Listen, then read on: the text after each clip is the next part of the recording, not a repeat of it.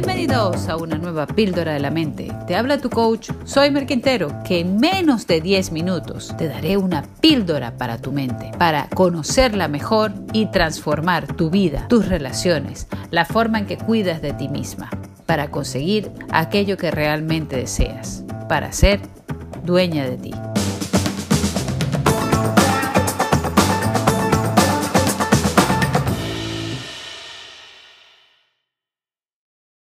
Y el día de hoy, pues además es especial porque estamos comenzando el podcast con Adriana Smith, que la conocí hace muchos años y el día que la conocí dando una charla, pues es de estas personas que tú dices, esta va a ser mi amiga, o sea, sí o sí.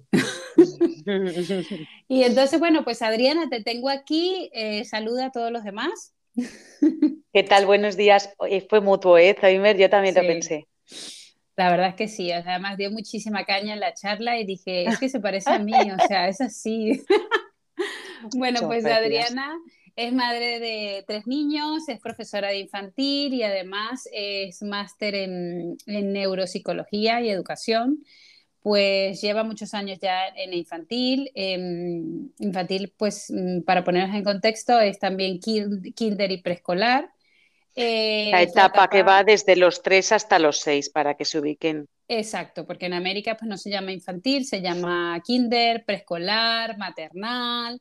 Entonces, pues es en esos primeros años, esos primeros años que además eh, nos han dicho muchísimo mm, que son fundamentales, que son radicales. Y entonces yo, ¿por qué he elegido a Adriana para, para hacerle las preguntas que le voy a hacer? Porque Adriana es una persona que trabaja con vocación. ¿Qué significa que ama lo que hace y ama a los niños. Y yo creo que si nosotros ponemos a los niños en, tantas horas con alguien que nos complemente la educación que nosotros le damos, pues es mejor que sea alguien que, realmente sea capaz de transmitir no solo conocimiento, sino afecto a nuestros hijos. Así que por eso, Adriana, te he elegido a ti eh, para que nos cuentes cosas, porque te voy a preguntar un montón de cosas. Muchas gracias, soy Mer, vale. vale. Entonces, Adriana, dime una cosa, ¿es verdad que esos cinco primeros años de vida son tan importantes, tan radicales en la educación de los niños? ¿O, bueno, o, en, su configuración? Totalmente. Yo, yo eh, quiero recordar la cita de San Juan Bosco que decía, darme un niño hasta los seis años y luego hacer lo que queráis con él. O sea, igual no era así textualmente, pero os lo digo porque eh, realmente son unos años en los que a los padres nos puede pasar que como sea tan duro el tiempo presencial que estamos con ellos, nos dediquemos a sobrevivir y se nos pasen unos momentos muy buenos para aprovechar a nivel cognitivo y a nivel emocional, afectivo. O sea, yo creo que es muy importante para poder aprovecharlos conocer un poco cómo son en esta etapa, porque si no te quedas en la anécdota de lo que te ha hecho tu hijo y, y te pierdes todo lo que significa esa conducta, ¿no? Sí. Entonces yo creo que para poder aprovecharlo no hay nada como la formación, como que los padres sepan la edad que tienen entre manos y así poder también disfrutar, porque si no, estás todo el rato pensando en todo lo que no hace tu hijo y qué ganas tengo de que sea mayor y no tener que tirar de él y te estás perdiendo lo que sí puedes hacer y lo que es capaz en esa época, que es como va a estar él con la autoestima más alta viendo de lo que es capaz y con lo que puede disfrutar. Totalmente. Yo además mm, creo, mm, este tema me, me preocupa mucho porque mm, ya teniendo hijos mayores, o sea, de siete hijos, hay unos que todavía están infantil, pero en los mayores voy notando que lo que se ha hecho de pequeño eh, marca una diferencia, porque es verdad que cada uno tiene su carácter, pero nosotros notamos que en casa hay dos caracteres, o sea, dos, dos formas de ser. Pero uno desarrolla una personalidad y el otro otra, ¿no? O sea, como que vamos notando que eh, de los siete hijos, pues hay como dos moldes pero luego el desarrollo de su personalidad es completamente distinto y nos damos cuenta que aquel tiempo que le hemos dedicado de pequeño haciendo cosas con ellos eh, eh, les da como, como herramientas para el futuro. Entonces, dime tú, si tenemos un, o sea, hay realmente esos, esos famosos periodos sensitivos, cosas que se tienen que hacer, porque nos sueltan todo el, el discurso de, pues si tienen que aprender idiomas, hay que aprenderlo a los tres años. Claro, entonces, a ver, ¿qué pasa con los periodos sensitivos? O sea, yo no quiero que, después de, porque a veces nos pasa que como estamos con estas paternidades y maternidades tan conscientes, que queremos formarnos, que vamos a charlas, a cursos los padres, tampoco quiero que salga de aquí todo el mundo con una Hmm. culpa gigantesca. Al revés, quiero que se hagan como diciendo, tengo mucho tiempo y lo voy a aprovechar. Entonces, perdón. ¿Qué pasa con los periodos sensitivos? Pues que son los momentos de la vida en el que tu cuerpo, por el momento del desarrollo en el que está, está predispuesto para ciertos aprendizajes. No significa, todos tranquilos, que como no has apuntado a tu hijo alemán, nunca va a aprender alemán. No, qué tontería. Tú puedes aprender ruso a los 40 años, pero si lo haces del- de los años 1 al 10 de, de- de tus hijos, es mucho más fácil que de forma natural aprendan sin esfuerzo una lengua que sería muy compleja para ellos después. Claro que luego se puede, se puede hacer, pero es, o sea, les quitas un poco dificultades. Entonces, Hmm. yo creo que si tú en infantil trabajas algunas cosas, en primaria, ¿cómo decirte? Necesitas poner menos apoyos. ¿Sabes? Hmm. Tú luego de 6 a 12 años realmente es hábito de trabajo, que no pierdan la motivación por aprender, súper importante, porque luego llega la secundaria y deconstruimos todo, ¿no? Entonces, eh, por eso el infantil es para, de forma natural, jugando, divirtiéndose, poder meter cositas. Vale, Ajá. los periodos sensitivos, yo lo que os diría es que no os obsesionéis porque, a ver, condiciona, pero no determina. O sea, es bueno saber en qué momentos mi, mi hijo está predispuesto para algunas cosas, pero tampoco es determinante 100%. O sea, te, te ayuda, pero no te tienes que obsesionar. Sí que es bueno, pues eso, pues lo que decimos siempre, que si puede, cuanto más azúcar, más dulce. Si tú sabes cómo funciona tu hijo, si tú, pues imagínate, yo hay una colección que se llama Tu hijo, imagínate, de 4 a 5 años, tu hija de 7 a 8 años, pues que tiene muchos años, pero así yo te diría que cuando yo me cojo un curso, lo primero que hago es leerme en qué consiste esa edad, cómo son las características psicológicas, afectivas, motoras, porque es que si no, vas, no sabes con lo que estás trabajando. Hablando de motoras, ¿no te da ti a veces la sensación de que los padres con este tema del idioma, no sé, yo tengo esa, esa sensación de que no, que no, que es un tema que nos preocupa un montón, pero que a veces dejamos de lado aquello que es gratis o natural, que es fundamental en el desarrollo del niño y que no estamos aprovechando. Es decir, que si yo agarro un niño, lo saco del cole y después lo llevo a unas clases de no sé qué o tal, eh, está muy bien, eh, que te cuesta dinero, que es un tiempo y todo lo demás, pero que hay otras cosas que también ayudan al niño eh, y son como mucho más naturales, ¿no? Que te salen sola. Entonces, háblame de esa parte motora, ¿no? O sea, porque la gente dice, es que, es que este niño no para. ¿Eso es normal? ¿Eso es bueno? Claro, o sea, a ver, eh, te, tenéis que tener en cuenta que de 3 a 6 años el aprendizaje, eh, en primer lugar, o sea, el aprendizaje neurológico lo manifiesta a nivel motor.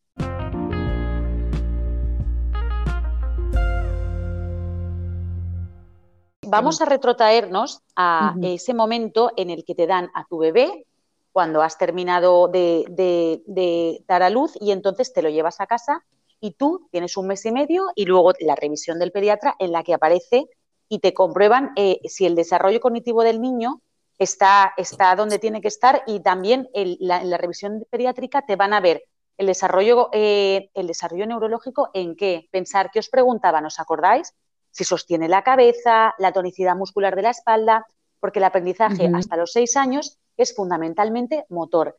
¿Qué significa esto? Que dando las oportunidades de movimiento, estoy dando la oportunidad a mi hijo de que tenga ese desarrollo cognitivo. Sí. Si yo no tengo en cuenta que a esta edad el desarrollo es motor, me va a pasar que voy a estar todo el día hablándole de las letras, todo el día hablando de los números.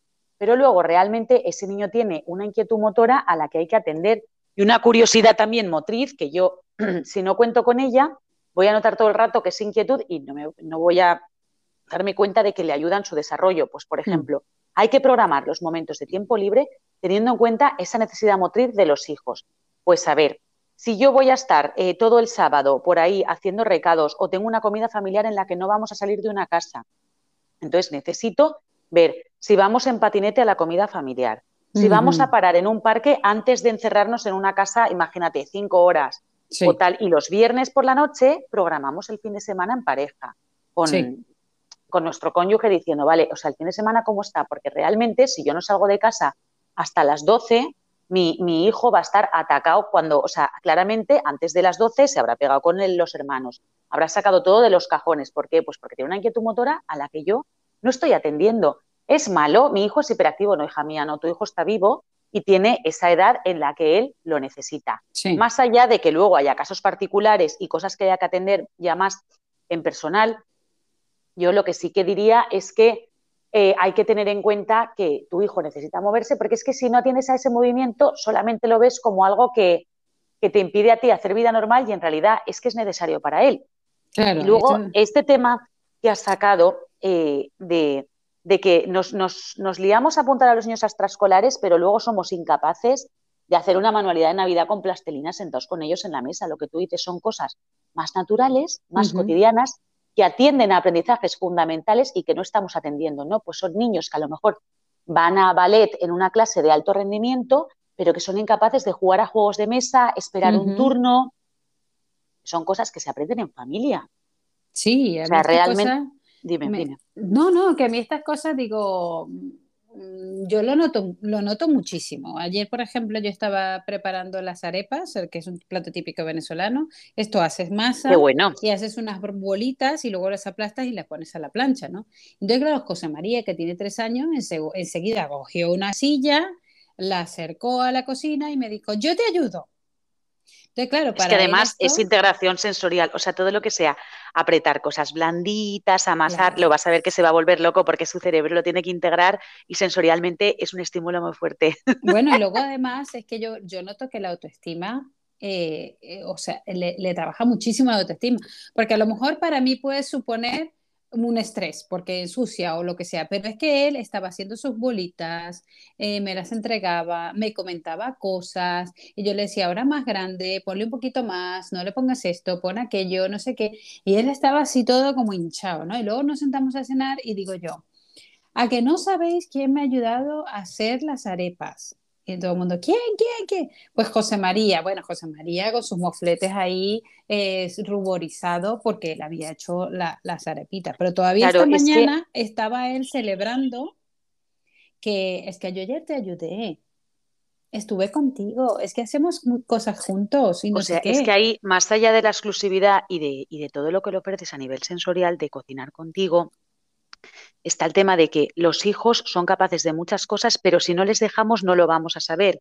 Y hmm. luego hay que recordar que nosotros, que hacemos todo fenomenal porque somos adultos, y tampoco, que, sabéis que no, eh, hmm. somos así porque nos han dejado equivocarnos. Entonces, la autoestima que va a alcanzar él al verse su éxito de su pequeña tarea bien hecha, si no se lo permitimos, no la va, no la va a llegar a tener. Entonces, yo sí que veo importante dar oportunidades, no solamente pues eso de movimiento igual, o sea, a más torpe que sea tu hijo, tú no tienes que dejar de ir al parque porque te pongas nervioso, sino al revés.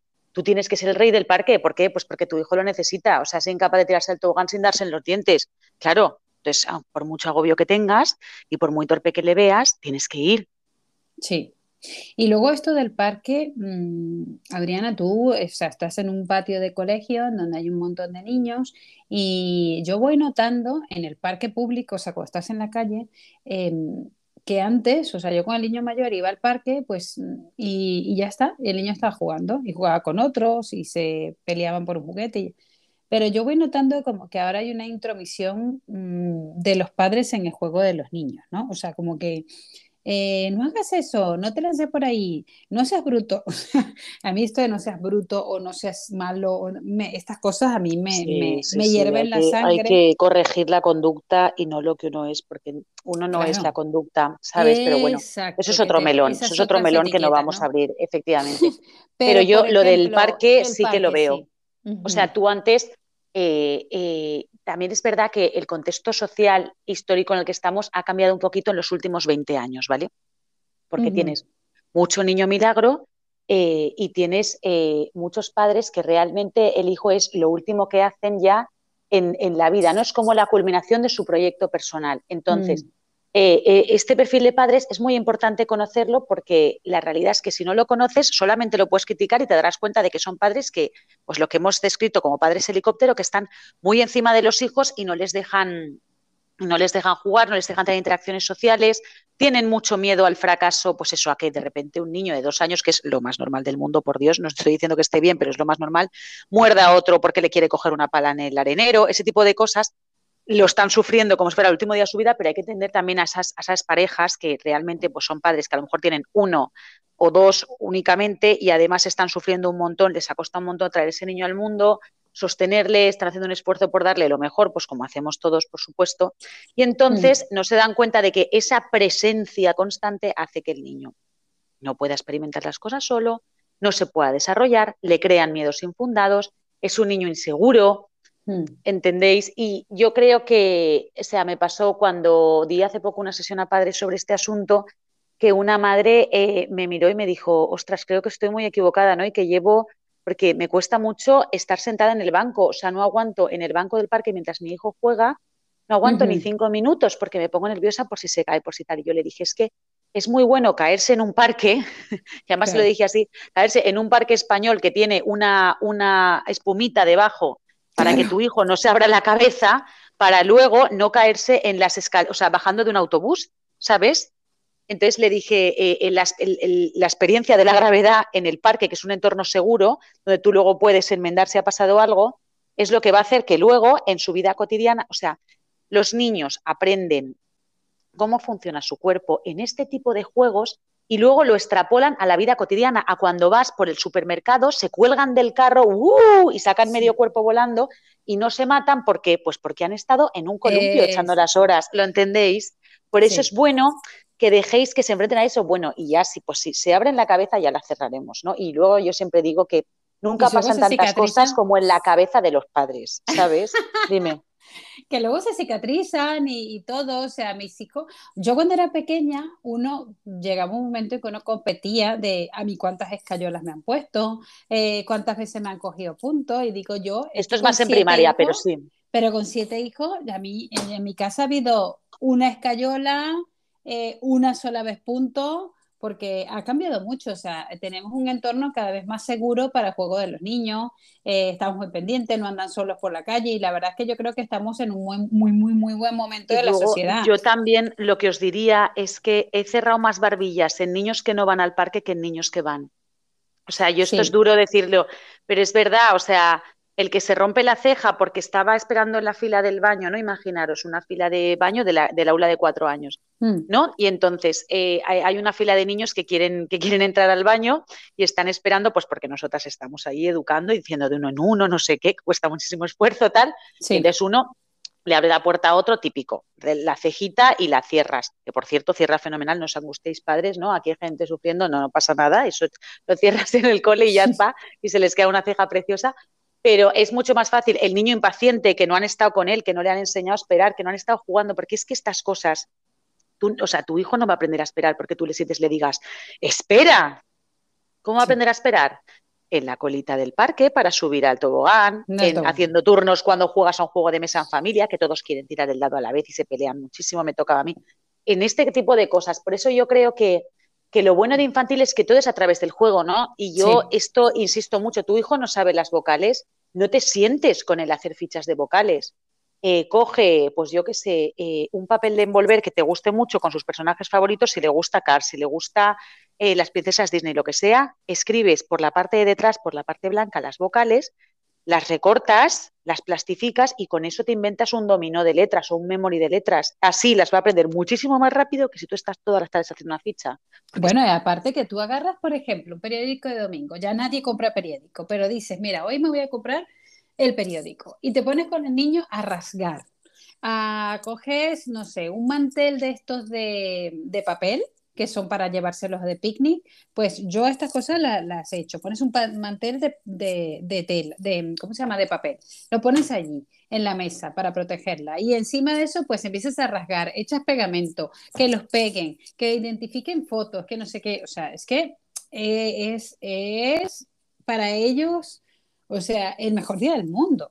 ¿no? Mira, yo el domingo pasado con mis hijos eh, quería que leyeran un poquito pero cuando decía, ¿quién quiere leer con mamá? Pues nadie quería, porque yo entiendo que eh, eh, llega el domingo y nos apetece, pues eso, sacar juguetes que nos sacamos durante la semana, o sea, sentarte en el sofá en silencio a leer, pues cuesta, sobre todo más para el segundo que está aprendiendo y que todavía no tiene ese éxito, porque la mayor sabe que se sienta a leer, lo entiende todo y fenomenal. Hmm. Pero el segundo ya es como de, jope, qué agobio, van a estar súper encima de mí tal. Entonces me inventé, o sea, pensé, Adriana, ¿tú qué le dirías si una madre de tu clase te dijera que su hijo no se quiere sentar a leer con ella? Entonces pensé, le diría que se pusiera a jugar, porque es lo que yo digo a la gente, entonces yo lo tengo que hacer. Entonces me inventé pues un concurso de pruebas que era, uno lanzar unas pelotas a una canasta. La primera prueba y les daba puntos. La segunda prueba, hacer unas formas con plastelina y si lo conseguían les daba puntos. La tercera prueba era una prueba de leer. Entonces empecé por lo motor, ¿eh? que me da ah. endorfinitas rápidas, enseguida eh, segrego y estoy súper contenta porque mi, mi, cerebro sabe que estoy haciendo ejercicio y estoy como una moto y estoy contento y enseguida tengo éxito. Luego con lo de la plastic, éxito seguro, Dios mío, ¿cómo no le vas a dar un punto a un niño por jugar con plastic? Claro que sí. Y entonces cuando llegó el momento de la lectura, yo, yo, yo, yo, yo, ¿quién empieza a leer? Yo, yo, yo, los dos, ¿sabes? Entonces tú también tienes que conocer el material y es que los niños aprenden jugando y, y es que te vas a ahorrar muchas horas de estar sentada en una mesa peleándote con ellos. O sea, que Luego el hábito de trabajo llegará, pero primero mm, tienen que disfrutar de, estar contigo a solas porque luego si no, no se van a sentar a estudiar. O sea, es así. Dime. A, mí me sorprendió, por ejemplo, en Canadá, eh, fuimos a una biblioteca pública en donde en la zona infantil había mucha colchoneta, pero también habían unas bicicletas con unos atriles, una especie de atriles. Entonces, los niños se pueden sentar en la bicicleta a pedalear a la vez que leen. Y esto a mí me pareció como que yo no podría. O sea, me dice, eh, y entonces como yo había ido con una, eh, o sea, con mi mejor amiga, que encima es profesora infantil también, y me dice, es que esto lo usamos muchísimo para niños con hiperactividad, porque tú no puedes poner a un niño con hiperactividad a leer. Tú lo tienes que poner a moverse y en la medida en que se está moviendo, consigue una concentración. Te lo iba a decir, o sea, y luego acordaros de que si en infantil tú no has ofrecido a tu niño, ¿no? Tú te crees que ya, como ha empezado el cole a los tres años, eh, no sé cómo funciona en otros países, pero en España normalmente empiezan el cole a los tres años. ¿Tú qué haces? Te vas a, a tu tienda de muebles y le pones en su cuartito un escritorio pequeñito y no sé qué, y no te das cuenta de que los años de moverse se acaban. Entonces, él aprenderá mm. progresivamente a controlar su cuerpo, pero para eso tiene que explorar y que tener un sistema propioceptivo maduro. ¿Y el sistema propioceptivo cómo se alcanza? Empujando cosas que pesan, subiéndome a sitios, colgándome de otras cosas, ¿no? Sí. Pues eh, esto, esto. Y luego lo de, lo de la biblioteca que me has comentado, pues para los que, para los que nos dedicamos, o sea, los que estamos en un aula con niños diversos, pues porque siempre tienes de todo, ¿no? En, en una clase y la educación es personalizada, cada niño es único. Cuando ves una cosa de estas como pedalear para leer, enseguida lees entre líneas niño especial, pero es que no siempre significa que sea un niño especial, sino que a veces eh, personas neurotípicas que no, a lo mejor presentan un TDAH pueden necesitar eso igualmente, porque hay momentos en la vida en los que están inmaduros en algunos aspectos y para conseguir centrarse tienen que atender a lo motor, ¿no? Yo, misma eh, me acuerdo, dime, Sí, sí, sí. En un campo de trabajo que hice en, en un país eh, de infradesarrollado, ¿vale? Eh, los niños con TDAH no tenían acceso a la medicación, no es como en España que enseguida te, tienes la pastillita y más o menos te ayudan un poco a regularte, ¿no? Pues en, estos países yo tenía que controlar conductas de niños que eran pues muy duras y que sabías que, o sea, hay unos neurotransmisores que no tienen, punto. Entonces, sí que veía muy importante ponerles, eh, ofrecerles estímulo motor antes de sentarles en la clase, porque si no yo sabía que la clase iba a ser un fracaso. O sea, que era imposible que ese pobre niño me atendiera en otra lengua y encima sentado, teniendo de autocontrol, o sea, era incapaz, pero no dependía de él, ¿sabes? Entonces, pues yo sí que veo que atender a lo motor es algo que luego va a ayudar a lo cognitivo. O sea, si yo pudiera enviar un mensaje, sería este. No desatendáis lo motor pensando que tenerlo sentado en una mesa haciendo fichas le va a llevar a ser más inteligente porque realmente la persona está compuesta por muchas cosas. De hecho, ya lo sabéis, pues toda la teoría de las inteligencias múltiples y que solamente con lo cognitivo no voy a ningún sitio. O sea que para ahora eh, que vienen ya los Reyes Magos y todo lo demás. Sí. Yo creo que, claro, yo te estoy oyendo y digo, es mejor regalo una pelota de goma que, que el, famoso perrito eléctrico este que lo llevan y el perrito se solo. O sea, porque es que yo esto me lo han pedido hijo tras hijo y nunca lo he comprado, ¿no? Qué bueno, Y tampoco se lo ha traído los Reyes Magos, ¿no? Por hacer un matiz. O sea, yo creo que es importante conocer a cada hijo, ¿eh? Pero yo sí que diría que eh, realmente, o sea, tú puedes salir de aquí pensando, ¿cómo puedo yo colaborar al desarrollo motor de mi hijo de entre 0 y 6? ¿Qué le falta? ¿No? Pues habrá algunos papás que con proponerse ir al parque todas las semanas, media hora, ya hemos superado una barrera. Otros papás que a lo mejor dirán, ostras, pues yo ya puedo empezar con un patinete. Otros papás que dirán, ay, ha llegado el momento de la bici. Otros papás que dirán, vale, quito ruedines. Eh, ¿Se entiende ruedines, Femer? Sí. Sí, ¿vale? Quito ruedinos de la bici y que poco a poco vaya a aprender a montar solo. Y otros papás que dirán, oye, unos patines, aquí cada uno verá, pero luego eso, necesidades de aire libre, de estimulación sensorial. Luego, por ejemplo, yo creo que a partir de los cuatro años, si vamos a comprar, pueden cargar con alguna bolsita, ¿no? eso también es sistema propioceptivo. Efectivamente, o descargar un coche, efectivamente. Entonces, yo mm, veo que sí. Y luego además creo que nosotros también estamos en una sociedad, sobre todo lo vemos mucho en Valencia o quizás en España, en donde vivimos la gran mayoría en, pisos, o sea, en apartamentos. Entonces, eh, y encima se pone de moda lo minimalista que, bueno... Que, los trastos nos molestan mucho, las cosas de los, hijos abultan mucho y nos molestan. Pero ayer escuchaba a Carlos González, eh, bueno, no sé si conoces a Carlos González, el pediatra, sí, el pediatra, una pasada. y me ha ayudado mm. muchísimo con mis hijos, con sus libros y sus conferencias. Y, él decía, eh, si no quieres que tu hijo rompa el jarrón de cristal, guarda el jarrón de cristal Dice, porque no podemos poner a hacer una casa monísima y esperar que nuestros hijos estén quietos y la respeten. Porque dice, la responsabilidad no es del niño, es del padre. Si pones una pastilla, dice, si la medicación dijera, eh, usted eduque a su niño para que nunca coja esta medicina, dice, y el niño coge la medicina y tiene una intoxicación, diríamos, ha sido el niño que no ha atendido a la educación de sus padres. Dice, pero no, la medicina dice manténgase fuera del alcance de los niños. ¿Por qué? Porque un niño que está en una casa, lo normal es que explore la casa. No tiene un parque, no tiene un bosque, no tiene una tierra, tiene casa. Y entonces explorará cajones de armario, cajones de cocina, cajones, o sea, los niños flipan con los Yo aquí tengo, tengo una doble respuesta, ¿eh? Zoime, ya sabes que yo soy cruda, soy cruda y realista. O sea, por una parte te diría, eh, que un jarrón de cristal no es lo mismo que un medicamento, pero sí que es verdad que, o sea, si tú no quieres que te toque el jarrón de cristal, cariño mío, uno, tienes que dejarlo muy claro y tienes que trabajarlo mucho con los hijos, pero también, ¿qué voy a ofertar para que no me toque el jarrón de cristal? O sea, yo sí que veo que a los padres nos cuesta mucho eh, aceptar que nuestra casa ha cambiado cuando se nos llena de trastos con un bebé, es que eso es muy duro también psicológicamente, porque es como una invasión de repente de todo a un bebé y, son tantos cambios y de repente esta invasión de tus espacios que tú has decorado con todo tu afecto y que has creado un ambiente en tu casa, pues también yo os diría que lo hagáis vuestro, o sea, que, que adaptéis las necesidades motoras de vuestro hijo a vuestra casa, pero de forma que estéis todos cómodos, ¿no? A mí, por ejemplo, me gusta mucho que el salón, o sea, que las zonas comunes sean para todos, o sea, para los padres y para los hijos, pero los juguetes están recogidos. Cuando voy a jugar los saco.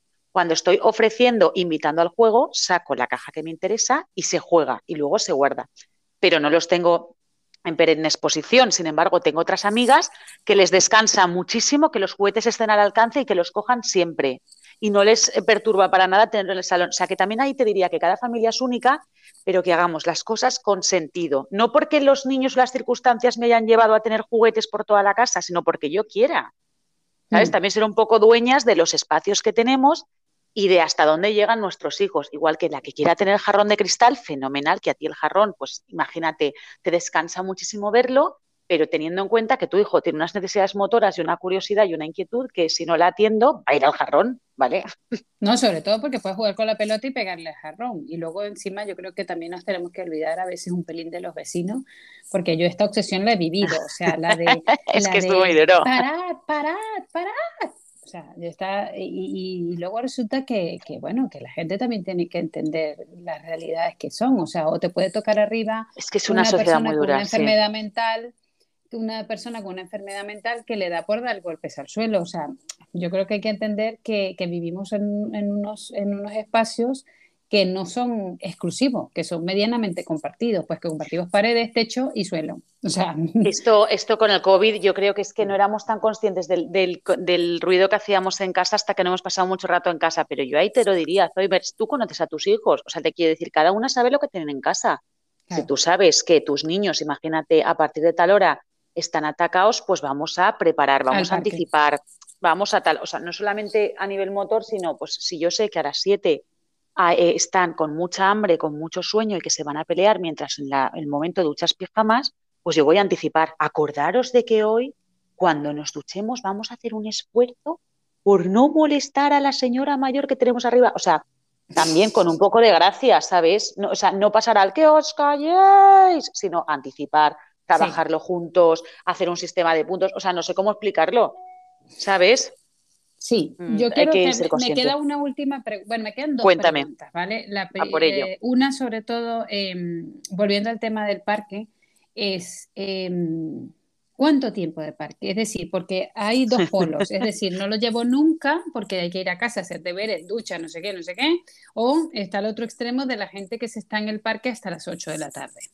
Claro, es que yo lo que veo es que también hay mucho padre que, o sea, hay mucho padre que le cuesta al parque porque le parece un torro total, ¿no? Le aburre muchísimo. Y luego hay un sector que, como montan una rabieta monumental cuando se van del parque, pues para eso no voy, ¿no? Claro. se va a poner fatal, tal. O que huyen de tener a los niños en casa directamente, no lo sé. Yo creo que a veces. Y luego hay niños que los ves enfermos y en el parque, sí, exacto.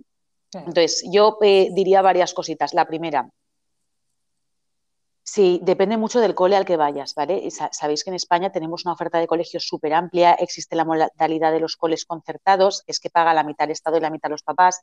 Entonces eso hace que tengamos una variedad tremenda, ¿no? Entonces hay colegios en las afueras, en el centro, pequeños, grandes, algunos están en fincas de pisos que los patios son deslunados, ¿no? O sea, tienes como muchas opciones, tú tienes que saber dónde llevas a tu niño y sus necesidades motoras han sido cubiertas.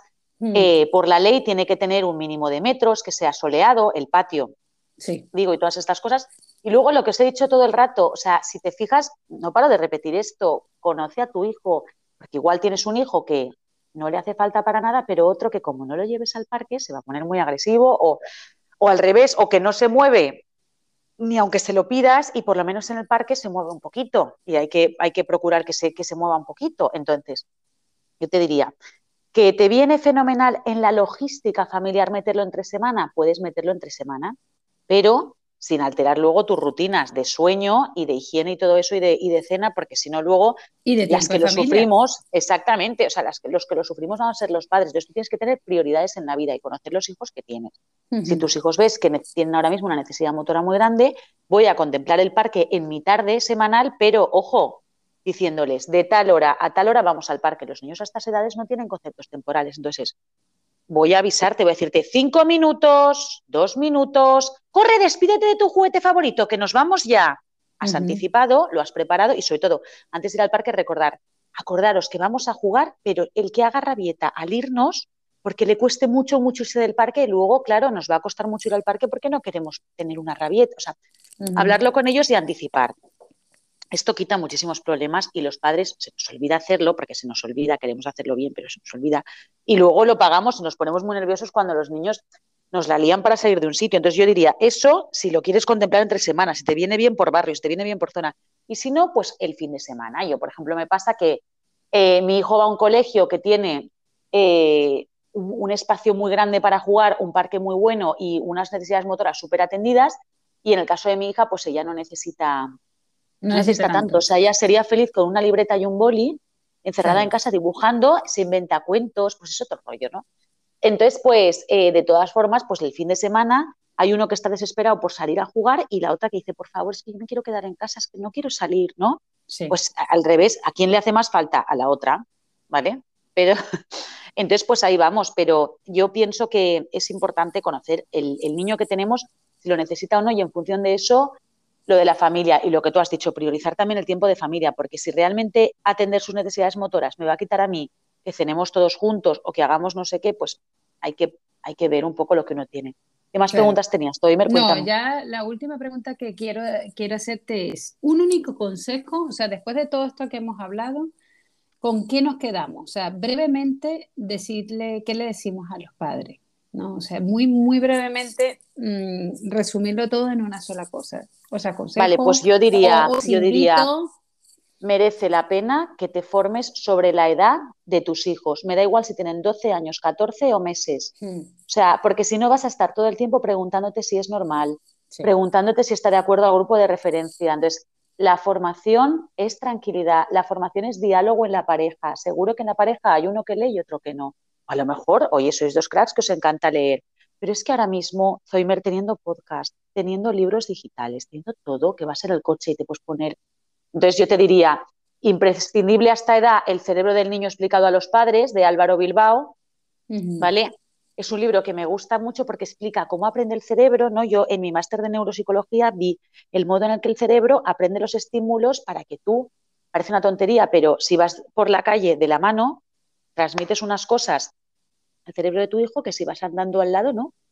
Pero eso si no lo sabes, no lo puedes hacer, no te puedes forzar por ir de la mano. No, ya ¿sabes? Ahora hay muchos medios. O sea, fíjate, Álvaro Bilbao. Entonces, lo que te quiero decir es que Álvaro es muy divulgativo, es muy fácil y, y, los padres, solamente con leerse ese libro de 0 a 6, o sea, ya tienen mucho ganado. Pues a lo mejor, igual hay otros ponentes que me gustan más porque pues, eh, tienen más ciencia o van un poco más en mi línea educativa. Igual para mí, Álvaro a veces eh, yo apretaría un poquito más o exigiría más en algunas cosas y él tiene un estilo pues un poco distinto, pero lo que quiero decir es que no perdáis, o sea, no es perder el tiempo si os formáis, porque si no vais a estar todo el rato preguntando si es normal o si os van a pasar ocasiones muy buenas de aprendizaje de forma natural, que luego os va a costar un extraescolar, porque claro, el padre que no va al parque es el padre que luego tiene que pagar el judo en, en primaria y no es el niño que disfruta en judo, es el niño que va a judo porque es torpe, que ese es el que sufre, ¿sabes?